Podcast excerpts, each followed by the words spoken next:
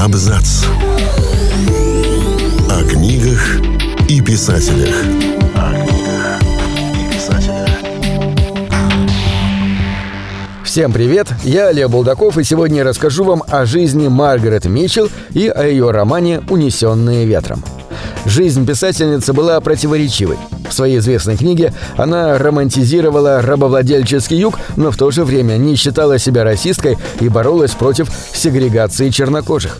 Маргарет Митчелл родилась и всю жизнь прожила в штате Джорджия, который ее книга позже прославила на весь мир.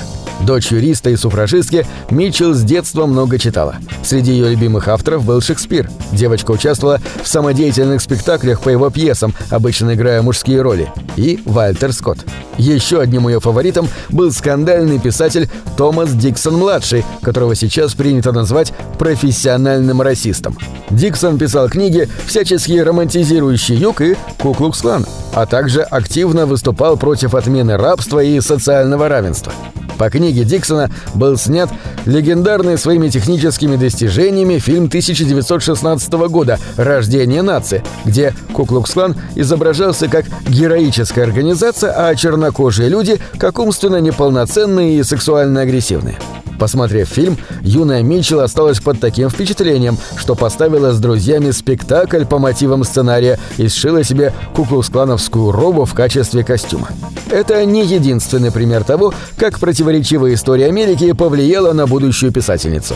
Ее дед воевал на гражданской войне 1861-1865 годов на стороне конфедератов. И Маргарет с детства слышала истории о героическом прошлом своих предков, причем о поражении Юга взрослые ей долго не говорили.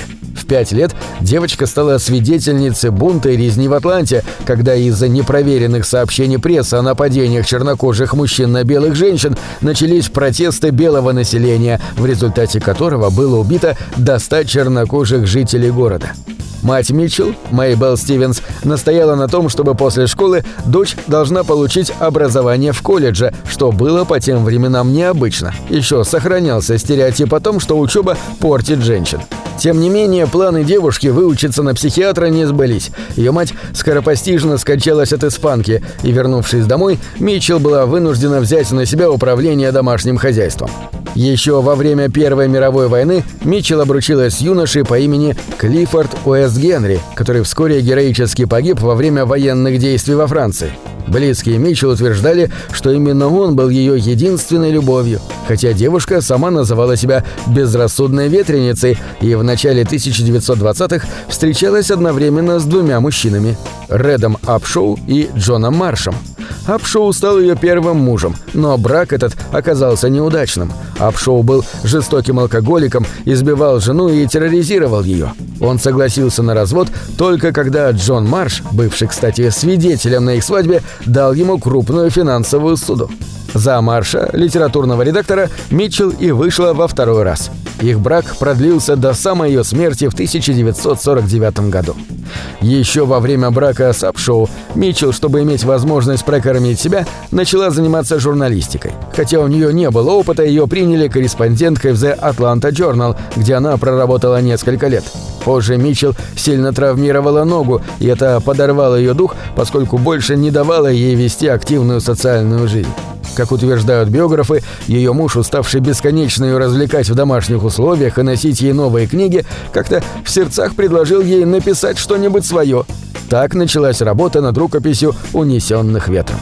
Редактор издательства Макмиллан, которому о существовании рукописи рассказала подруга Митчелл, быстро понял, что в его руках потенциальный бестселлер и дал писательнице полгода на завершение работы над произведением. Она редактировала текст вместе с мужем, вычитывая его на предмет исторической достоверности. Тогда же они решили поменять имя главной героини. Если бы не это, сегодня миллионы читателей восхищались бы не Скарлетт, а Пенси О'Харой.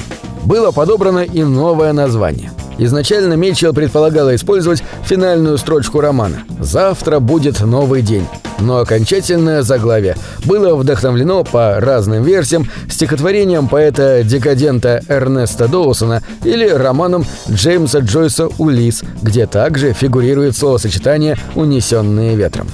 Первый тираж «Унесенных ветром» составил 5000 экземпляров. Но между выходом книги в 1936 году и премьерой фильма по ней в 1939 было раскуплено 7 миллионов экземпляров. И, разумеется, после сенсационного успеха экранизации продажи романа подскочили вновь. Фильм завоевал 10 премий «Оскар». Это был рекорд по числу номинаций и завоеванных премий. После публикации романа во время Второй мировой войны Митчелл была волонтеркой Красного Креста и вместо новых книг была занята написанием писем солдатам. В 1949 году Митчелл пошла с мужем в кино на кентерберийскую историю, но до кинотеатра она не дошла.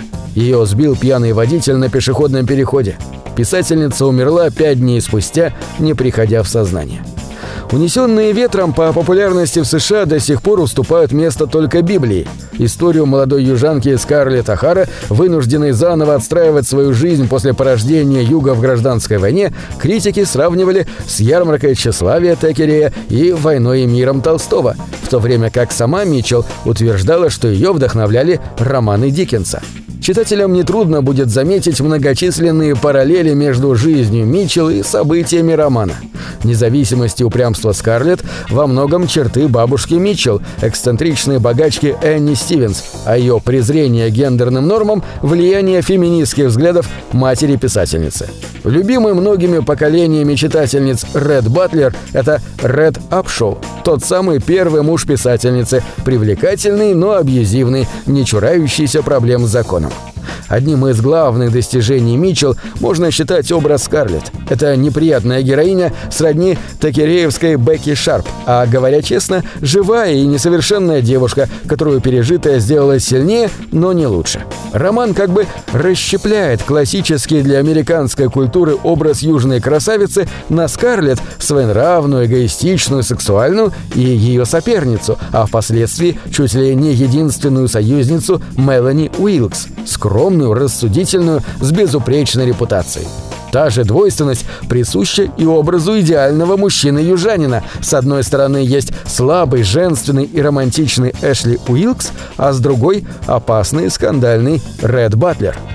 Во многом унесенные ветром идеализируют американский юг. При этом трудно отрицать и то, что идеализация юга, осознанно или неосознанно, приводит к идеализации существовавшего положения дел.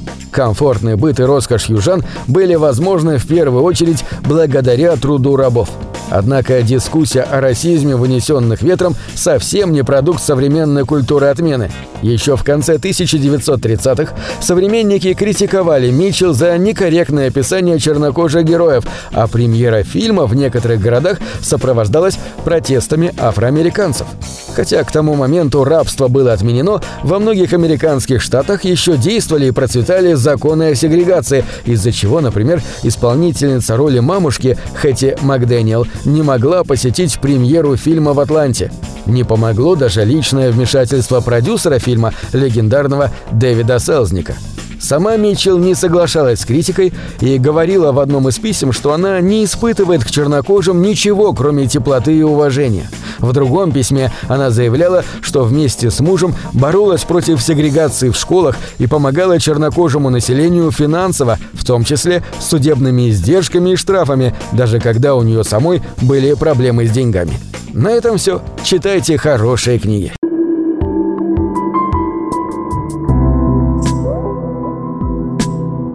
Книги — это двери, что выводят тебя из четырех стен.